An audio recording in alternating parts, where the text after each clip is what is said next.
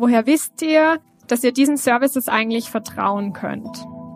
Wart ihr eher einfach faul?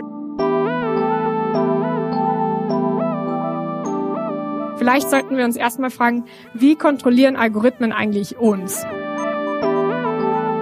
Das heißt also, dass Algorithmen und im weiteren Sinne Technologien eigentlich immer Anlässe sind, über Gesellschaft zu diskutieren. Da wird ganz viel darüber diskutiert, was zu schnell ist, was zu langsam ist, was eigentlich wir wissen sollten, was wir nicht mehr wissen, was gefiltert wird und was nicht. Technologien sind daher auch immer ganz wunderbare Anlässe, um auch über unsere Wünsche und auch über unsere Ängste zu sprechen. Es sind Anlässe auch wieder, um Demokratie zu diskutieren. Herzlich willkommen zu Aha, ein Podcast für Wissen. Zum Podcast, der Forschung und Wissen präsentiert. In dieser Episode beantwortet Katrin Fritsch die Frage, wie können wir Algorithmen kontrollieren? Katrin Fritsch ist Mitgründerin des Institute for Digital Culture in Berlin und forscht über nachhaltige Digitalisierung. Den Vortrag, den ihr gleich hört, hielt Katrin Fritsch am Samstag, 25. Januar 2020 im Kulturzentrum Südpol in Luzern. Guten Abend erstmal. Ich freue mich total, dass ich hier sein darf. Ich bin aus Berlin angereist und ich freue mich auch, ähm, dass mich das AHA-Festival heute eingeladen hat. Ich darf euch jetzt in den nächsten 50 Minuten ähm, die Frage beantworten, wie können wir Algorithmen kontrollieren? Zuerst würde ich mir aber wünschen, dass sich jeder noch mal so einen Moment Zeit nimmt und mal darüber nachdenkt, ähm, wie ihr eigentlich heute Abend hierher gekommen seid. Habt ihr irgendwie auf Facebook erfahren über die Veranstaltung oder hat euch jemand auf WhatsApp geschrieben? Ähm, habt ihr irgendwie geguckt, wie ihr hierher kommt? Also seid ihr über Google hierher gekommen? Und wie habt ihr eigentlich die Tickets bezahlt? Ist das online abgelaufen? Woher wisst ihr, dass ihr diesen Services eigentlich vertrauen könnt? Wart ihr eher einfach faul oder war es eher einfach aus der Idee heraus, dass es möglichst schnell passieren soll, effizient? Oder weil wir es eigentlich alle verwenden, diese Services? Was wir mit Sicherheit sagen können, ist, dass irgendwo in diesen ganzen Prozessen Algorithmen mit dem Spiel waren. Algorithmen, die zum Beispiel unsere Zahlungsabläufe gemacht haben, Algorithmen, die uns vielleicht die Werbung vom Aha-Festival ausgespielt haben auf Facebook oder auch Algorithmen, die uns schlussendlich in diesen Raum gebracht haben, die uns also den effizientesten Weg hierher gezeigt haben. Algorithmen sind Handlungsempfehlungen, die an Computer, die uns zu einem konkreten Ergebnis führen sollen. Oft vergleichen sie Menschen mit Rezepten, denn sie haben einfach gewisse Bestandteile, die eingefüttert werden müssen, um dann zu einem ganz klaren Output zu kommen. Algorithmen werden heutzutage immer mehr verwendet. Das ist hauptsächlich der digitalen Transformation zu schulden, weil ganz viele Algorithmen in ganz vielen verschiedenen Systemen einfach verwendet werden. Sie verwenden viele Daten, die werden eingefüttert und führen dann eben zu einem gewissen Ergebnis. Sie zeigen uns also die Suchergebnisse an auf Google. Sie sagen uns zum Beispiel, ähm, was auf unserem Instagram Newsfeed ganz weit oben sein wird. Oder sie empfehlen uns vielleicht auch den nächsten Film auf Netflix. Diese ganzen Datensets und diese Entscheidungen, die getroffen werden, sind immer größer geworden über die Jahre. Und es wurden immer mehr Teile sozusagen verwendet, so dass man heute eigentlich das Problem hat, dass diese Algorithmen zu komplex geworden sind. Ganz viele Menschen kritisieren, dass wir überhaupt nicht mehr verstehen, was eigentlich in diesen Systemen passiert. Ich soll euch ja die Frage beantworten, wie wir Algorithmen kontrollieren können. Aber vielleicht müssen wir dazu erstmal verstehen, warum wir Kontroll ähm, Algorithmen überhaupt kontrollieren sollten. Also vielleicht sollten wir uns erstmal fragen, wie kontrollieren Algorithmen eigentlich uns? Und ich bin in den letzten Jahren sehr vielen Menschen begegnet, die mich immer gefragt haben, ja, Katrin, du machst irgendwas zwischen Technologie und Gesellschaft. Was ist das überhaupt? Das, also warum ist das überhaupt wichtig? Und dann haben die auch oft gesagt, Algorithmen, das sind doch eigentlich einfach nur Entscheidungshilfen, die uns vielleicht den Alltag vereinfachen oder die uns irgendwie erklären, wie wir von A nach B kommen. Was hat das überhaupt mit uns zu tun? Und ein guter Freund von mir hat auch mal gesagt, Katrin, Algorithmen sind doch eigentlich eh chillig. Das sind irgendwie Prozesse und Maschinen. Und was hast du überhaupt für ein Problem? Warum arbeitest du da dran? Deswegen habe ich mir gedacht, ähm, ich erzähle euch jetzt erstmal was darüber, was für Probleme eigentlich durch Algorithmen entstehen können. Und dafür habe ich euch drei Provokationen mitgebracht. Nummer eins, TikTok. Wer von euch kennt TikTok? Okay. ich kannte es länger nicht. Ist auch nicht so schlimm, weil ähm, das hauptsächlich von sehr jungen Leuten verwendet wird und innerhalb kürzester Zeit zu einer der größten Plattformen gewachsen ist. Anyway, am 29. November 2019, also vor ein paar Monaten, geht auf TikTok ein Video online. Es ist eine junge Frau, Feroza Assis, die ähm, so ein ganz typisches Make-up-Tutorial macht. Also sie erklärt, wie man sich eigentlich richtig Wimpern verlängert. Dann schminkt sie sich weiter und sagt, übersetzt in einem Video, dann legst du deine Wimpernzange ab und verwendest dein Handy. Und dann suchst du, was eigentlich in China passiert ist wie sie Konzentrationslager bauen, unschuldige Muslime verschleppen, sie von ihren Familien trennen, sie umbringen, sie vergewaltigen, sie zwingen Schweinefleisch zu essen, sie zwingen Alkohol zu trinken und sie zwingen zu konvertieren. Sie spricht also weiter in der Ästhetik eines Make-up-Tutorials, aber über politische Inhalte. Dieses Video geht innerhalb kürzester Zeit viral und TikTok nimmt es auch innerhalb kürzester Zeit herunter. Das löst eine komplette Debatte über die Moderationsregeln auf dieser Plattform aus. TikTok ist eine ähm, Social-Media-Plattform, die jetzt chinesisch ist und sie innerhalb kürzester Zeit massiv viele User gewonnen hat, weltweit.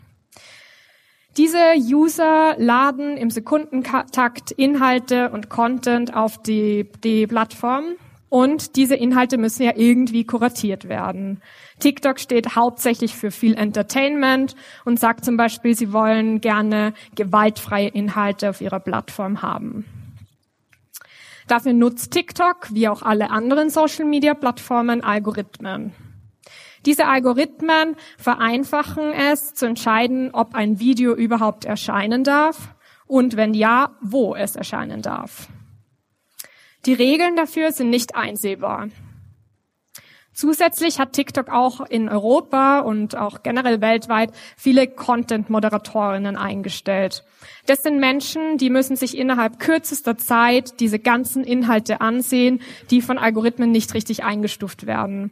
Das führt dazu, dass Menschen innerhalb kürzester Zeit extrem viel gewalttätige Inhalte sehen und das ihr alltäglicher Arbeitsalltag ist. Also ähm, entscheiden auf der einen Seite die Algorithmen, auf der anderen Seite Content-Moderatorinnen, ähm, was wir eigentlich am Ende auf dieser Plattform sehen. Jetzt hat im Dezember das deutsche Blog netzpolitik.org äh, mehrere Fälle aufgedeckt, in denen die Algorithmen von TikTok und auch die Moderatorinnen gezielt Inhalte gelöscht haben. So waren zum Beispiel politische Inhalte von den Protesten aus Hongkong schlichtweg unsichtbar. Es gab keine Inhalte darüber. Aber auch LGBTQI-Personen und ja genau, also zum Beispiel sich küssende Männer wurden auf dieser Plattform als Islam Offense bezeichnet und durften, also und die Inhalte wurden ähm, in arabischen Ländern generell einfach nicht ausgespielt.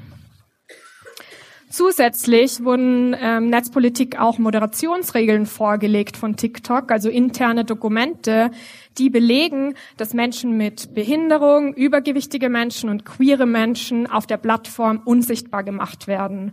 Dass sie also einfach so weit unten erscheinen, dass sie niemand mehr sieht. Die Menschen wissen aber auch einfach nichts davon. Die Menschen wurden also auf dieser Plattform ganz strategisch versteckt oder herausgefiltert. Ziel von TikTok ist es ja eigentlich, Spaß und Kreativität zu schaffen. Doch eigentlich diskriminiert es dadurch ganz aktiv gewisse Menschen in unserer Gesellschaft. Es macht sie schlichtweg unsichtbar. Es filtert sie heraus. Das alles passiert unter der Rhetorik der neutralen Tech-Plattform. Das heißt also, sie sagen, alle Leute sind einfach auf dieser Plattform, wir sind nur ein Intermediär, wir können damit nichts tun, das ist nicht unser Problem. Es ist also ein Zusammenspiel von diskriminierenden Algorithmen und auch einfach Menschen, also Content-Moderatorinnen, die hier zusammen irgendwie eine extreme Ungleichheit schaffen. Die kontrollieren, was sichtbar ist und was nicht.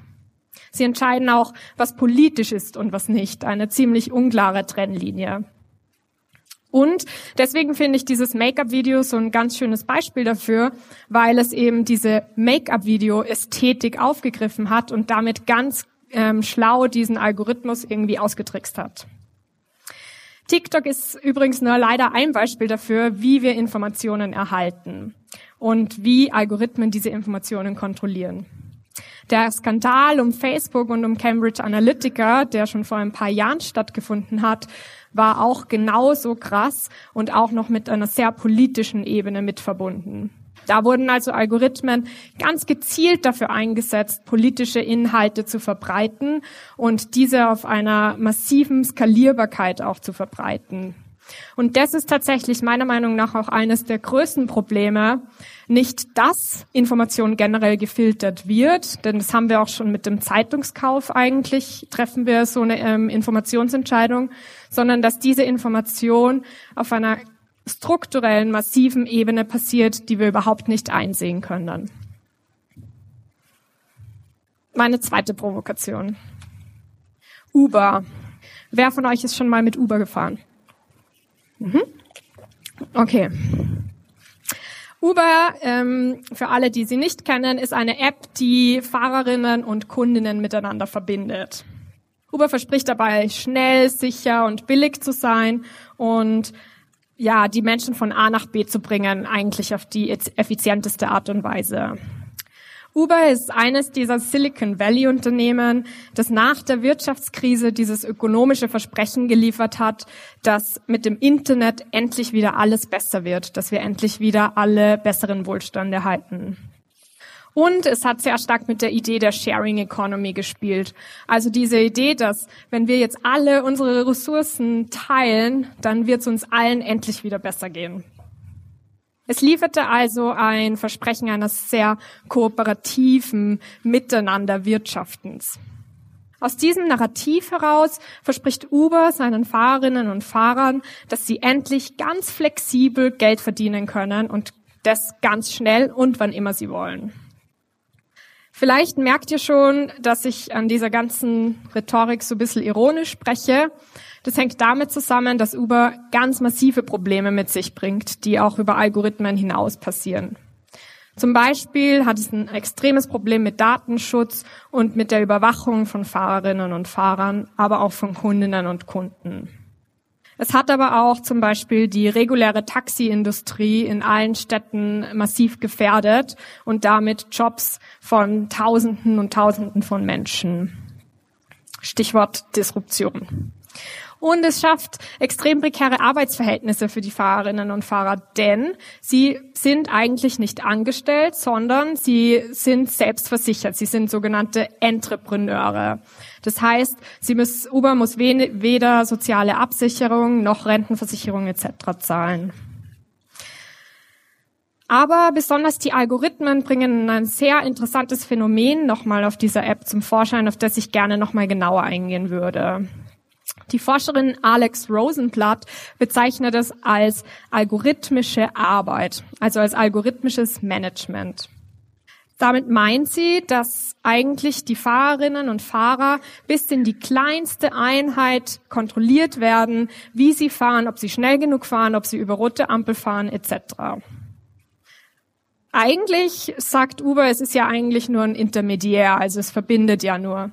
Aber was die Forscherin Alex Rosenblatt rausgefunden hat, ist, dass diese App massive Kontrolle über Fahrerinnen und Fahrer ausübt und sie in extreme Situationen bringt, in denen sie eigentlich nur dieser App gehorchen müssen. Das hier ist ein Beispiel davon, was ich irgendwie ganz schön finde, wo Uber einfach fragt, are you sure you want to go offline? Demand is very high in your area. Make more money. Don't stop now. Also es ist auch sehr mit dieser Gamification-Ästhetik gespielt. Also dieses, wenn du jetzt noch zweimal mehr machst, dann kriegst du endlich richtig Geld. Und damit verspricht Uber auch so eine Form von sozialer Mobilität. Es verspricht eigentlich Fahrerinnen und Fahrern, wenn du genug arbeitest mit unserer App, kommst du vielleicht irgendwann in die Mittelschicht oder in die gehobere, gehobenere Mittelschicht.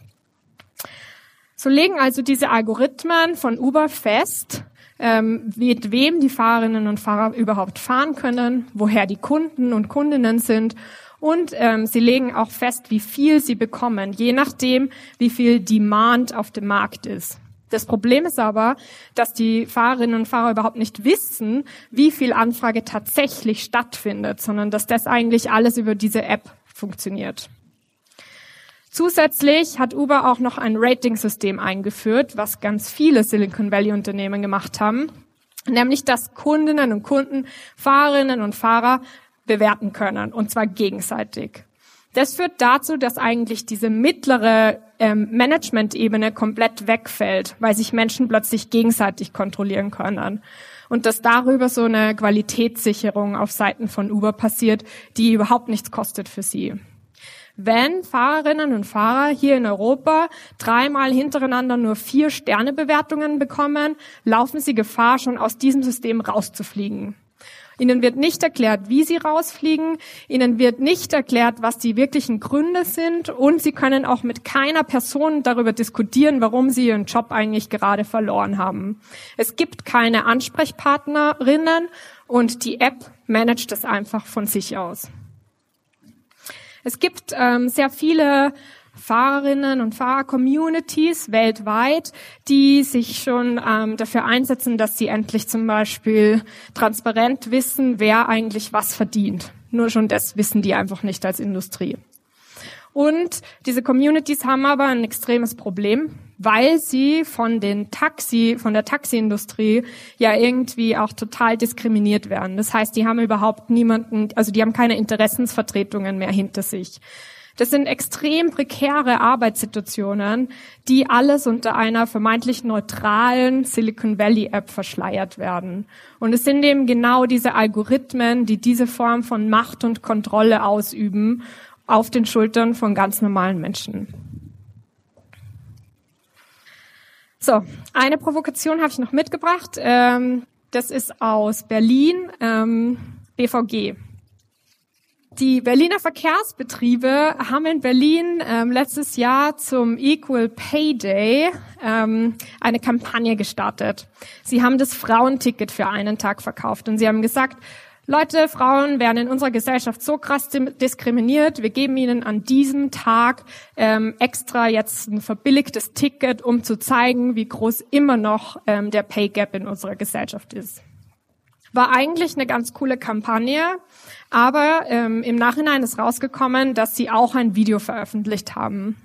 Und in diesem Video ist ein Fahrkartenautomat zu sehen von der BVG, der am Alexanderplatz wirklich gestanden ist und zu dem Menschen gegangen sind, sich da vorgestellt haben. Und durch eine Kamera hat ihnen dieser Automat gesagt, du bist eine Frau, du kriegst das Frauenticket. Gratuliere. Es war also in dem Video, also das ist auch ein Auszug aus dem Video, als diese fancy Zukunftstechnologie dargestellt, wo du jetzt gar nichts mehr in den Automaten eingeben musst, sondern dieser Automat sagt dir schon, wer du bist. Bist du eine Frau, bist du ein Mann? Was anderes gab es auch eigentlich nicht. Also ähm, hat diese Kamera im Endeffekt Geschlecht daran festgemacht, was für Gesichtszüge wir haben. Also was, wie unsere Wangenknochen stehen, wie unsere Augenbrauen stehen und hat daran definiert, ob jemand weiblich oder männlich ist. Sie haben also Algorithmen verwendet, um eine Entscheidung über Gender zu treffen. Und diese Entscheidung ist eigentlich eine, wo man aus aktivistischer Sicht sagt, wie kann das überhaupt noch sein? Also wie viel Freundinnen und Freunde von mir aus feministischen, queeren Perspektiven seit Jahrzehnten dafür kämpfen, dass Menschen ihr Geschlecht so ähm, bestimmen können, wie sie wollen und auch gelesen werden können, wie sie wollen, scheint in diesem, bei diesem Fahrkartenautomat einfach wieder plötzlich weg zu sein. Denn da ist plötzlich ein Algorithmus, der bestimmt, ob jemand weiblich oder männlich ist. Das ist ähm, das dritte Beispiel, das ich euch mitgebracht habe, weil ich es hier ganz inter interessant finde, wie Maschinen plötzlich auch über Identitäten eigentlich entscheiden können und wie sie Identitäten kontrollieren können. Also, ihr seht, kontrolli ähm, Algorithmen kontrollieren uns in erster Linie sehr stark. Sie können uns diskriminieren, sie können sexistisch sein, sie können unsere Aufmerksamkeit lenken, sie können uns managen, ähm, sie können sogar entscheiden, welches Gender wir haben. Sie können uns manipulieren, sie können auch sehen, ähm, entscheiden, wie wir uns politisch ausrichten. Und schlussendlich verschleiern sie eigentlich hauptsächlich die Frage nach gesellschaftlicher Verantwortung. Denken wir also kurz mal über Algorithmen nach. Da fällt uns dann eigentlich auf, die sind überall. Plötzlich sind sie überall. Sie sind in mobilen Anwendungen, sie sind in vielen Maschinen, in Automaten, in der Verwaltung, in der Politik. Und das Problem ist, dass sie eben nicht einsehbar sind und so komplex sind, dass wir sie alle nicht mehr verstehen. Sie sind, wie wir auch sagen, Black Boxes, also schwarze Kisten, wo wir nicht mehr wissen, was eigentlich da ähm, an Output, woher dieser Output eigentlich kommt und wir sie nicht mehr nachvollziehen können. Der Wissenschaftler Frank Pascal spricht von einer Black Box Society, also in einer Gesellschaft, in der wir eigentlich permanent von Algorithmen kontrolliert werden, aber sie schlichtweg nicht mehr verstehen. Die Kritik an Algorithmen hat in den letzten fünf bis zehn Jahren massiv zugenommen. Und ganz verschiedene Menschen, Philosophinnen, Juristinnen, Soziologinnen, sprechen darüber, ähm, wie sie unsere Gesellschaft verändern. Menschen sagen, das ist jetzt definitiv der Untergang unserer Gesellschaft. Ähm, das ist die größte Gefahr für die Demokratie, die wir derzeit haben. Und ähm, ganz besonders mag ich das Zitat von Katrin Passig. 2012 hat sie schon geschrieben, Algorithmus war einmal ein unschuldiges, ein bisschen langweiliges Wort, sowas wie Grammatik und Multiplikation. Heute scheint es, dass Algorithmen irgendwie so Endgegner geworden sind. Aber ich äh, möchte euch nicht so einfach machen, dass jetzt wir alle untergehen werden wegen Algorithmen, weil wenn wir so einen kleinen Blick in die Technikgeschichte zurückwagen, erkennen wir, dass das tatsächlich schon mit vielen Technologien basiert ist. Zum Beispiel der Radio. Bertolt Brecht hat gesagt, der Radio wird auf jeden Fall ähm, Informationen komplett sinnlos machen, weil sobald jeder alles sagen kann, gibt es überhaupt keinen Informationsgehalt mehr. Das gleiche war mit dem Zug. Die Eisenbahn war als eine der gefährlichsten Technologien eingeschätzt, weil die Leute gesagt haben, das fährt so schnell vorbei, die Landschaft, wir können diese Informationen als Gesellschaft nicht mehr verarbeiten, das wird uns einfach umbringen. Ähm, und wir können sogar so weit zurückgehen zu Platons Schriftkritik, der gesagt hat, wenn wir schreiben, also schreiben als Technologie, verlernen wir das Denken. Das Denken entsteht doch eigentlich im Dialog. Sobald wir Dinge nur noch niederschreiben, werden wir das Denken verlernen und bald untergehen. Das heißt also, dass Algorithmen und im weiteren Sinne Technologien eigentlich immer Anlässe sind, über Gesellschaft zu diskutieren. Da wird ganz viel darüber diskutiert, was zu schnell ist, was zu langsam ist, was eigentlich wir wissen sollten, was wir nicht mehr wissen, was gefiltert wird und was nicht. Technologien sind daher auch immer ganz wunderbare Anlässe, um auch über unsere Wünsche und auch über unsere Ängste zu sprechen. Es sind Anlässe auch wieder, um Demokratie zu diskutieren. Dennoch ähm, habe ich versprochen, ich äh, sage, ich gebe euch die Antwort darauf, wie können wir Algorithmen kontrollieren und das möchte ich euch jetzt nicht vorenthalten. So, der erste Punkt ist Transparenz. Wie ihr wahrscheinlich schon gemerkt habt, ähm, ist durch alle Fallbeispiele das Problem der Transparenz gezogen. Das bedeutet, die Systeme sind so intransparent und hauptsächlich auch von privaten Unternehmen, dass wir einfach nicht mehr verstehen, was passiert. Häufig helfen diese Versuche, Systeme überhaupt wieder transparenter zu machen. Und ich finde, da ein sehr gutes Beispiel ist der investigative Journalismus in den letzten Jahren gewesen. Das hier ist eine Reportage von 2016, in der drei Forscher herausgefunden haben, dass ähm, der Kompass-Algorithmus, ein Algorithmus, der in den USA vom Justizsystem eingesetzt wird, massiv rassistisch ist. Dass er also schwarzen Menschen immer mehr und längere Haftstrafen gibt als weißen Menschen. Systematisch. Das ist durch eine investigative journalistische, journalistischen Artikel rausgekommen. Aber wir blicken immer auf die USA und China. Auch in Deutschland gibt es solche Probleme. Zum Beispiel gibt es in Deutschland die Schufa. Das ist eine Bonitätsauskunft, die man benötigt, um sich auf Wohnungen zu bewerben. Immer. Wir wissen aber überhaupt nicht, was für Werte diese Bonitätsauskunft verwendet, weil es ist ein privates Unternehmen und das führt dazu, dass ähm, letztes Jahr das, ähm, die deutsche NGO Algorithm Watch dazu ausgerufen ähm, hat, dass wir alle unsere ähm, Schufa-Werte mal sammeln sollen, um sie irgendwie wieder transparenter zu machen. Häufig sind eben algorithmische Systeme auch aus so viel anderen Einzelteilen schon zusammengesteckt ähm, zusammengesteckt, die vielleicht vorher gar nicht in den Anwendungen waren, dass auch einfach die Entwicklerinnen und Entwickler nicht mehr genau wissen, was da eigentlich passiert. Aktivistinnen fordern also, dass diese Systeme wieder nachvollziehbar und erklärbar sein müssen und nur dann auch in die Gesellschaft eingeführt werden dürfen. Oft, das ist auch ein Problem in dieser Transparenzdebatte, wissen Menschen gar nicht, dass sie mit Algorithmen zu tun haben. Zum Beispiel, klassisches Beispiel sind die ähm, ähm, Bewerbungsunterlagen. Wenn man sich auf einen Job bewirbt, werden heutzutage schon ganz häufig algorithmische Systeme verwendet, die eben diese Jobunterlagen scannen, bevor sie weitergeleitet werden. Und da müsste man einfach mehr Transparenz fordern, dass Menschen überhaupt wissen, dass sie es mit algorithmischen Systemen zu tun haben, die sie auch einsehen können. Es gibt also ganz viele Juristinnen und auch Programmiererinnen, die fordern, dass ähm, Algorithmen besser getestet werden müssen, dass sie also besser geauditet werden müssen, bevor sie überhaupt ähm, in den Markt ähm, gegeben werden. Wo aber die Grenze ist, ab wann eigentlich was erklärbar ist und was nicht, das ist auch komplett unklar und auch juristisch extrem schwierig zu ähm, entscheiden. Transparenz ist aber nichtsdestotrotz eines der zentralen Ansätze, wie wir diese Probleme lösen können.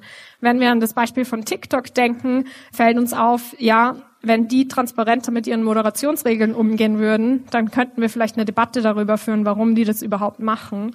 Das gleiche mit Uber-Fahrerinnen, die, wenn sie endlich die Algorithmen einsehen könnten, würden sie vielleicht auch verstehen, ähm, nach was sie da überhaupt kontrolliert werden und ja, das BVG-Beispiel sollte generell einfach nicht passieren. Aber ja, anderes Thema. Genau. Noch ein kleiner Tipp von mir, wenn man sich über Transparenz Gedanken macht. Open Source gibt's schon seit so vielen Jahren und äh, Menschen vergessen immer darauf, aber es gibt eine großartige Open Source Community, die schon von Anfang an damit arbeitet, dass man einfach alles offen macht. Und es wird ziemlich viel Sinn machen, das einfach schon durchzuführen. So, mein zweiter Punkt ist Accountability. Organisationen, die Algorithmen entwickeln, müssen sich endlich mal bewusst werden, dass sie auch dafür verantwortlich sind, was sie da eigentlich machen. Oft versuchen Unternehmen die Verantwortung einfach abzugeben. Sie sagen oft, das ist doch Technologie, das ist doch neutral oder wie Mark Zuckerberg vom Kongress oft sagt, oh ja, sorry, ich habe es irgendwie nicht ganz verstanden, dass das passiert. Nächstes Mal mache ich es auf jeden Fall besser, wie so ein Schulkind, das immer irgendwie die Hausaufgaben nicht erledigt hat. Ein gutes Beispiel dafür, wie man Unternehmen eigentlich zur Verantwortung ziehen kann, ist die Lebensmittelindustrie. Die hat nämlich schon vor vielen Jahren begonnen, damit Lebensmittel zu punchen. Da gab es zum Beispiel diese Milchskandale, in denen gewisse ähm, so Blei in die Milch gemischt worden ist, damit die einfach schwerer ist. Heutzutage denkt man sich, wie kann das überhaupt sein? Aber die Lebensmittelindustrie wurde entsprechend reguliert und heute weiß man zumindest in Europa, dass das, was man kauft, irgendwie meistens auch safe ist. Noch ein weiterer Aspekt in dieser ganzen Debatte um Accountability, ähm, den ich ganz spannend finde, ist, dass ganz oft gesagt wird, wir müssen wieder Menschen in diese Systeme bringen. Die können dann dafür verantwortlich sein, wenn irgendwas nicht funktioniert. Und wenn wir uns da angucken, zum Beispiel in der Medizin werden ganz oft Ärztinnen einfach nur noch dafür hingezogen, wenn ähm, KI oder Algorithmen ähm, Diagnoseentscheidungen treffen, dass sie dann ganz am Ende nochmal sagen, stimmt oder stimmt nicht. Aber das gibt's auch schon in der Flugzeugbranche seit ganz langer Zeit, dass eigentlich Pilotinnen nur noch sozusagen die Flugzeuge steuern, wenn sie starten, wenn sie landen und in Notfällen. Und das ist genau der Punkt, auf den ich hinaus will, weil diese Menschen, die genau in dem Moment, wo die Maschine versagt, dabei sind, werden dann am Ende verantwortlich dafür gemacht. Die Wissenschaftlerin Madeleine Claire Ellish nennt es Moral Crumple Zones, also diese Zonen, in denen wir als Gesellschaft versuchen, wieder so einen Menschen zu finden, der dafür verantwortlich macht, um ja nicht irgendwie die Diskussion über die Maschine oder die Systeme, die dahinter stehen, irgendwie zu starten. Und das ist ein massives Problem, das über diese Idee von Accountability gelöst werden könnte, indem man Unternehmen und auch die Entwicklerinnen, die im Hintergrund daran beteiligt waren, dazu zur Verantwortung zieht, wenn diese Systeme einfach versagen. Ich spreche also, wie wahrscheinlich der eine oder die andere schon bemerkt haben, viel über Regulierung. Und ja, ich würde sagen, um Algorithmen schlussendlich zu kontrollieren, brauchen wir einfach eine Regulierung. Diese Regulierung kann auf ganz verschiedenen Ebenen stattfinden, wie zum Beispiel, dass wir gewisse technische Standards setzen. Aus meiner Forschung mit Entwicklerinnen und Entwicklern habe ich zum Beispiel herausgefunden, dass sich ganz viele Menschen eigentlich diese Standards wünschen würden, weil sie überhaupt nicht mehr wissen, in welchen, ähm, in welchen Bereichen sie sich da bewegen dürfen oder nicht. Und ich weiß, Regulierung klingt irgendwie so ein bisschen langweilig, aber ich möchte dazu aufrufen oder plädieren, dass es auch irgendwie super spannend sein kann, besonders auf europäischer Ebene. Aus dem Silicon Valley kommt ja ganz oft dieses Narrativ, ja, du hast entweder Re Regulierung oder Innovation. Also wenn du zu viel ähm, regulierst, dann wirst du auf jeden Fall Innovationen einfach stoppen. Und ganz oft ähm, haben Politiker und Politikerinnen Angst davor zu regulieren, weil sie Angst davor haben, nicht mehr vorne mithalten zu können, nicht mehr dabei zu sein. Ich glaube aber, dass diese binäre Fragestellung total fehlleitend ist und dass es durchaus Beispiele gibt, in denen Regulierung dazu führen kann, dass wir wirklich kreative und gute Innovationen haben.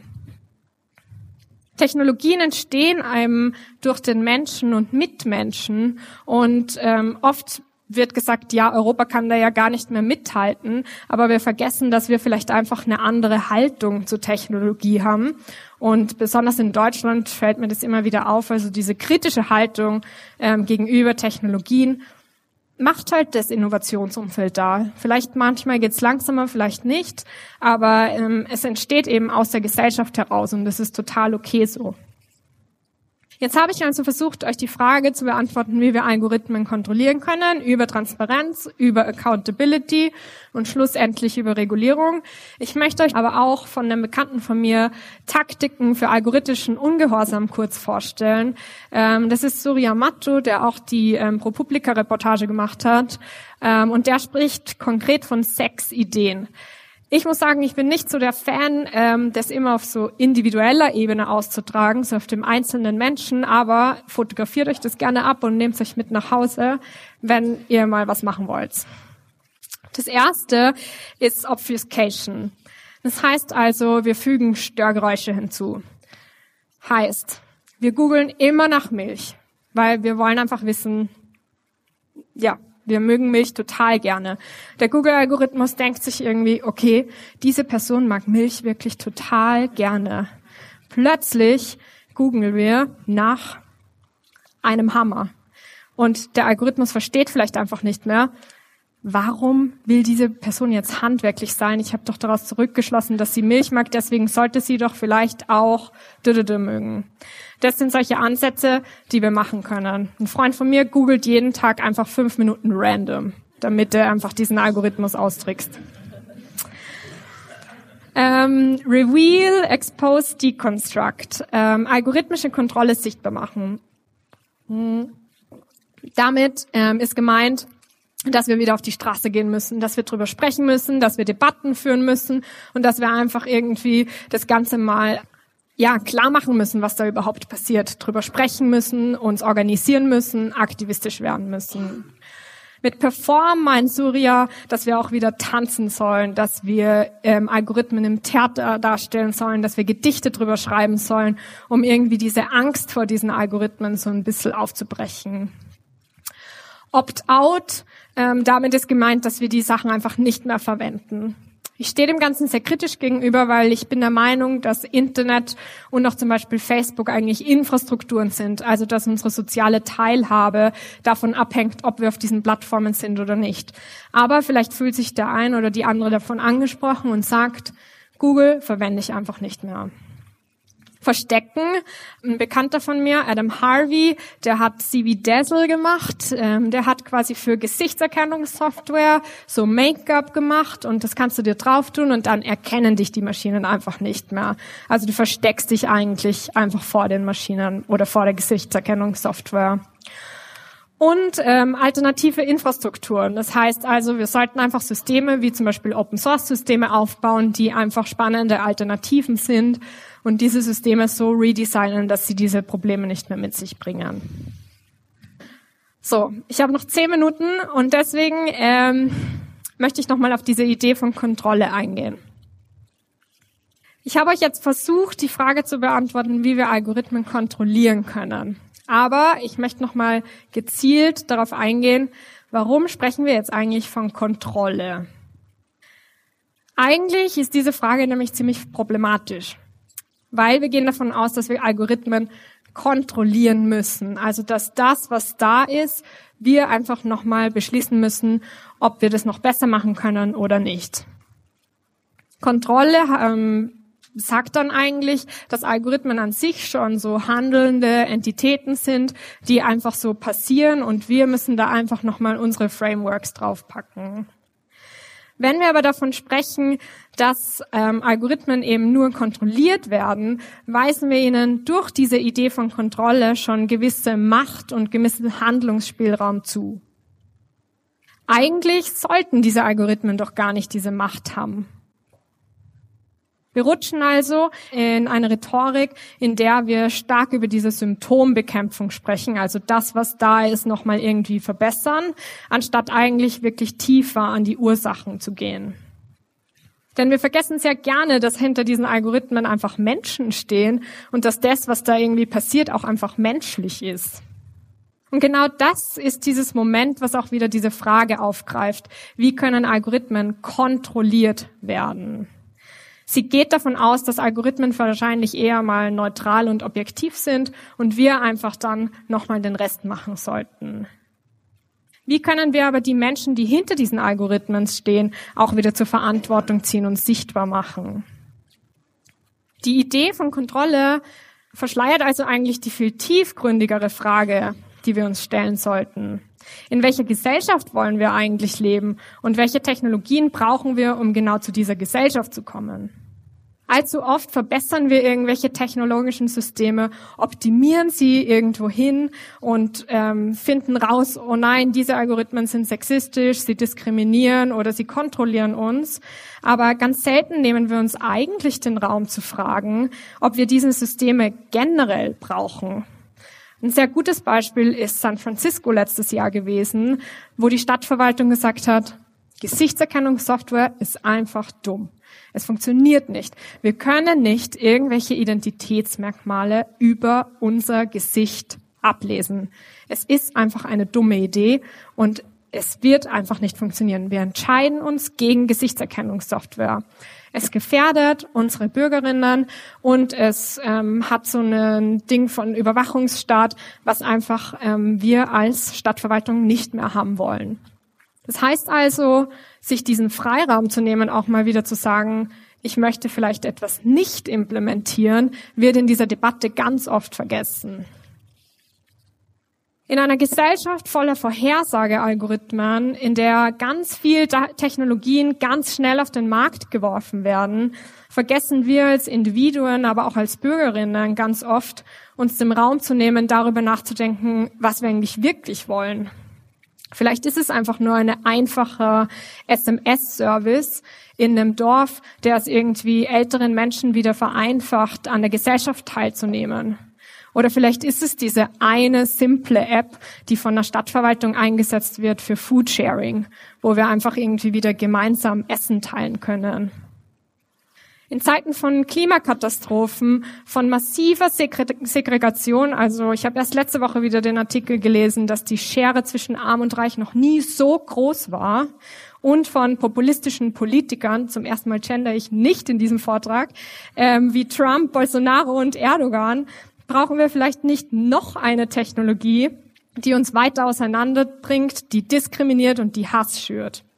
Und wir sollten vielleicht keine Zeit dafür aufwenden, diese Technologie an sich zu verbessern, sondern wir sollten einfach nochmal überlegen, was wir eigentlich wirklich brauchen. Wir könnten uns fragen, wie können wir Technologien schaffen, die einen wertvollen Beitrag zum Erhalt unserer Ökosysteme liefern? Wie können wir Technologien schaffen, die weitreichende Missinformationskampagnen aufdecken? Wie können wir Technologien schaffen, die allen Menschen Zugang zum Lernen, zu gesundheitlichen Systemen, zu Internet und zu Wasser ermöglichen? Und wie können wir Technologien entwickeln, die uns als Gemeinschaft wieder näher zusammenbringen, anstatt irgendwie auf Unterschieden aufzubauen? Einen wichtigen Schritt in dieser Fragestellung sehe ich in der Vorstellungskraft. Denn wenn wir uns erstmal diesen Raum nehmen für Imagination, die ganz unabhängig von technologischer Machbarkeit passiert, dann kann das eventuell ganz neue Lösungsansätze voranbringen. Diese Praxis bringt uns also von einer sehr reaktiven Haltung auf die Problematik wieder in eine viel proaktivere. Und anstatt eben dieses permanente Optimieren und Kontrollieren in den Vordergrund zu stellen, geht es wieder mehr davon aus, wo wir eigentlich hinwollen. Wir sollten also, um es nochmal mit anderen Worten zu sagen, kapitalistische, rassistische, populistische, sexistische, neoliberale Strukturen einfach nicht kontrollieren und sie ihnen damit schon automatisch eine Existenzberechtigung geben, sondern wir sollten vielleicht unsere stichhaltigen Alternativen imaginieren, konzipieren und entwickeln. Das heißt also, zum Beispiel sollten wir vielleicht weg von einer Innovationskultur, in der es immer nur um Disruption geht, hin zu einer Innovationskultur, in der es wieder um Gemeinwohl geht. Vielleicht sollten wir auch weg von der Idee dieses linearen Wirtschaftswachstums hin zu Narrativen über zirkuläre ähm, Wirtschaften, über zirkuläres Wirtschaften gehen. Und wir sollten vielleicht auch weg von diesem Glauben gehen, dass uns Technologie in der Klimakrise auf jeden Fall retten wird, hin zu der Idee, dass wir diesen Herausforderungen gemeinsam jetzt irgendwie entgegentreten müssen und Technologien uns dabei irgendwie nur unterstützen können. Denn genau jetzt, in dieser kritischen Phase, ist es meiner Meinung nach an der Zeit, dass wir Gemeinschaft und dass wir Ehrlichkeit praktizieren und dass wir auch Verantwortung für unser Tun und für unser Handeln übernehmen. Vielleicht wäre dann also die richtige Frage nicht, wie wir Algorithmen kontrollieren können, sondern viel eher, wie wir Algorithmen imaginieren konzipieren und entwickeln können, die uns in diesen Herausforderungen einfach unterstützen. Vielen Dank.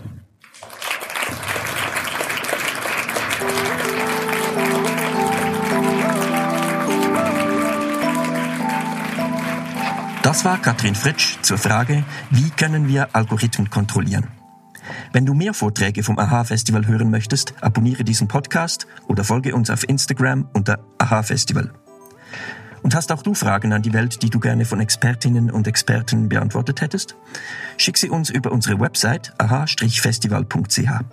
Die besten Fragen werden an unserem Festival und in diesem Podcast beantwortet.